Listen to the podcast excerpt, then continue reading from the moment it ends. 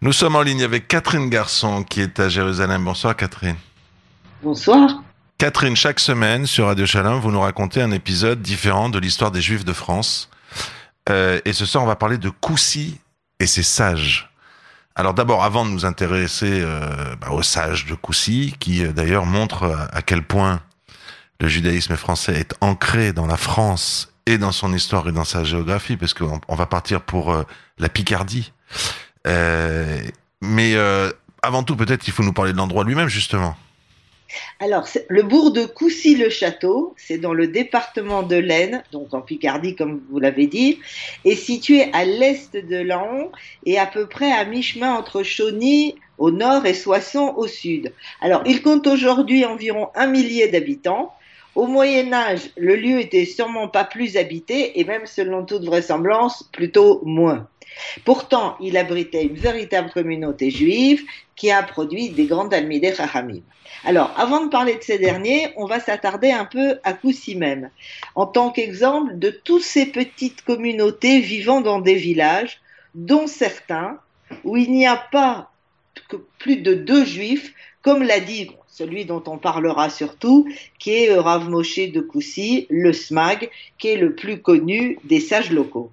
En effet, celui-ci, sans jamais par, par, particulièrement parler de sa ville de Coucy, de son village, va au fil de son œuvre donner énormément de détails sur la vie quotidienne des communautés juives dans la France du Nord. Alors d'abord, il faut répudier une idée reçue. Les juifs de l'Occident chrétien, répète-t-on souvent, n'auraient pas eu le droit d'être propriétaires au Moyen Âge. Or, ça est complètement faux, à part dans certains endroits à des époques très spécifiques. En général, comme l'explique l'historienne Juliette Sidbon, les Juifs peuvent posséder leurs maisons et leurs jardins, leurs boutiques et leurs ateliers, leurs vignes et leurs champs, où bon leur semble, y compris en dehors des quartiers juifs proprement dits. Du coup, dans ces villages, beaucoup sont laboureurs et Rav Moshe de Koussi va regretter que ces laboureurs qui travaillent jusqu'à la tombée de la nuit n'ont pas le temps de se rendre le soir à la synagogue pour la prière. Parmi les activités agricoles les plus prisées se trouve le travail de la vigne, qui permet entre autres de faire du vin cachère. À la Coussi aussi, il y, a des, il y a des coteaux où on fait pousser de la vigne. Par ailleurs, il est, s'il est possible aux, aux chartiers non juifs de transporter le vin juif, bien fermé dans des tonneaux, on ne peut pas les employer pour le travail dans la vigne, toujours pour des raisons de cache-route. Alors, si on reste en matière agricole, pour ce qui est de l'interdit de vente du bétail aux non-juifs, Moshe Dokusi explique là encore que c'était des règles pour le temps où les juifs vivaient ensemble, sous-entendu en Eretz Israël, mais que désormais, du fait de leur dispersion, il leur est financièrement impossible d'appliquer cette règle. Alors, outre ces métiers des champs, les juifs font tout un tas d'autres choses dans le domaine de l'artisanat. Ils seront, par exemple, orfèvres, forgerons, tanneurs, teinturiers, relieurs, maçons ou tailleurs de pierre. il faut noter au passage que nombre de femmes juives pratiquent elles aussi l'artisanat et le commerce. Alors, que sait-on encore de la vie quotidienne de ces juifs dans la France du Nord à cette époque? Alors, on va laisser la, parole à quelqu'un qui s'appelle Christian Carrette, qui a fait une étude sur euh, de Coucy. Sans pour autant toujours les approuver, Moïse de Coucy constate les multiples échanges qui existent avec les chrétiens. Les bouchers juifs qui vendent à des chrétiens, qui eux-mêmes achètent du lait et des fromages aux juifs, qui leur louent de maisons, les maisons, ce qui est en principe proscrit. De plus, il est possible d'avoir des serviteurs chrétiens. Ça va être condamné pendant tout le temps, mais jusqu'au XIIIe siècle, là où on est, effectivement, il n'y aura pas de problème. On peut avoir des serviteurs chrétiens, mais encore une fois, le Rav Moshe Dokusi insiste sur la nécessité de se conduire bien avec eux, avec bienveillance, d'écouter leurs doléances et de leur servir de la nourriture avant de, de prendre soi-même son propre repas. Le SMAG attend aussi de ses coreligionnaires une attitude impeccable vis-à-vis des non-juifs. Nulle part, dit-il, il n'y a dans le Talmud de commandement qui autorise la tromperie dans les relations avec ceux-ci. Et il ajoute, ceux qui mentent aux chrétiens ou, ils les volent sont considérés comme des profanateurs du nom de Dieu, car ils font en sorte que les chrétiens disent que les juifs n'ont pas de loi. Voilà. Ça, c'est pour les relations avec les chrétiens. Qu'est-ce qu'on sait de la vie, on va dire, cultuelle, de la vie religieuse de ces juifs? Alors, tout d'abord, en général, sauf quand la communauté locale est vraiment trop petite, il y a une synagogue, souvent en pierre, qui, qui est construite dans ces villages. Il ne faut pas oublier que euh, bâtiment en pierre en Moyen Âge, c'est un bâtiment entre guillemets plutôt cossu. Et le plus souvent, une toute petite yeshiva avec un maître d'école qui nous dit le SMAG n'est souvent pas marié. Alors, le Talmud est l'objet privilégié de cette étude et le Rav Moshe de Koussi se souvient, hein, au détour de son œuvre, de son enfance studieuse dans, dans ce petit village et il évoque les bougies de suif qui brillaient tard dans la nuit. Alors, c'est cette importance de l'étude qui explique la présence de tant de sages dans toutes ces petites villes, dont Koussi, ou dont maintenant on va exclusivement parler de Koussi. Là, au XIIIe siècle, ont vécu Ram Shimshon de Koussi, qui était un baltosphot, un tossaviste, qui est souvent appelé le sire de Koussi, on retrouve ses décisions à la rigue dans plusieurs ouvrages et il a été, il a eu de nombreux disciples, donc quelqu'un qui est très connu qui s'appelle Yitzhak Ben Moshe de Vienne. Alors il faut noter une petite anecdote que son sceau personnel est l'un des seuls sceaux de ce type venant de France qui est parvenu jusqu'à nous. Pour ceux qui veulent le voir, il est à la British Library à Londres. Il faut aussi mentionner Yaakov Mikoussi, qui est un autre Baltosphot, ainsi que Rav David Ben Avraham Alavan, qui est l'auteur d'un ouvrage kabbalistique qui était très très diffusé à l'époque, qui s'appelle Le Sefer Masoret Abrit, et ce livre traite des attributs de Dieu. Voilà, ça c'est pour une partie des Talmidei Chachamim. Alors, euh, on en vient donc euh, euh, au plus grand d'entre eux, j'espère, j'imagine, hein, vous allez me dire si je me trompe, Moshe Mikoussi, qu'on retrouve dans les pages du Talmud. Hein, c'est quelqu'un d'énorme. Oui, de très très important. Alors c'est l'un des derniers grands tosafistes euh, français.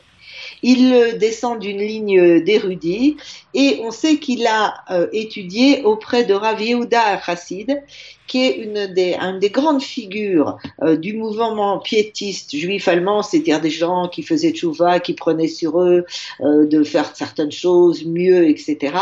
Et donc il a étudié dans la yeshiva de Rav Yehuda Chassid, qui était située à, Regensburg. Regensburg, c'est aussi Ratisbonne en français.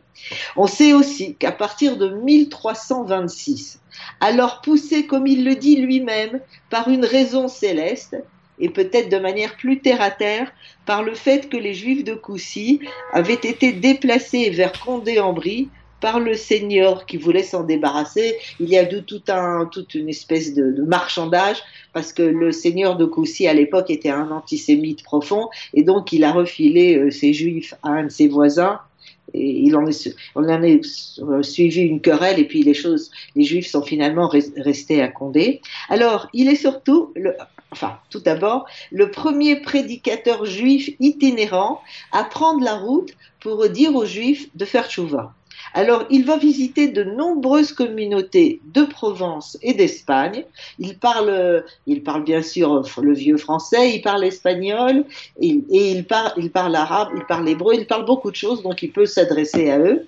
Et il, euh, donc, il va y souligner l'importance de préceptes qui étaient un peu tombés en désuétude, si j'ose dire, comme la mezouza, les tfilines, les tzitzit, et il va aussi s'attaquer au mariage mixte, qui était un fléau du judaïsme espagnol. Euh, un fléau qui a beaucoup touché le judaïsme espagnol.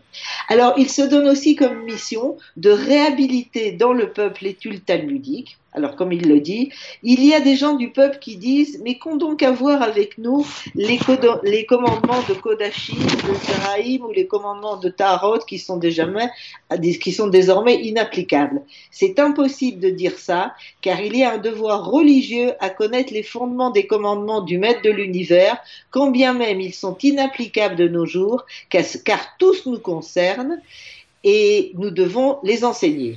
Alors le périple dans le sud de la France et en Espagne va porter ses fruits. Un grand nombre de juifs entendent son enseignement à tel point que certains à l'époque le comparent au prophète Ezra qui avait effectivement appelé les juifs à la tchouva avant le retour en Eretz Israël.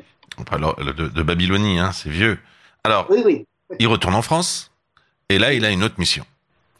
Alors là, effectivement, il va retourner en France et en 1240, donc quatre ans après son départ, il est fait partie des quatre Talmidei Chachamim, rabbins, dont le plus célèbre est Rabbi Riel de Paris, qui sont appelés à défendre la loi juive devant le roi Louis IX, dit Saint Louis.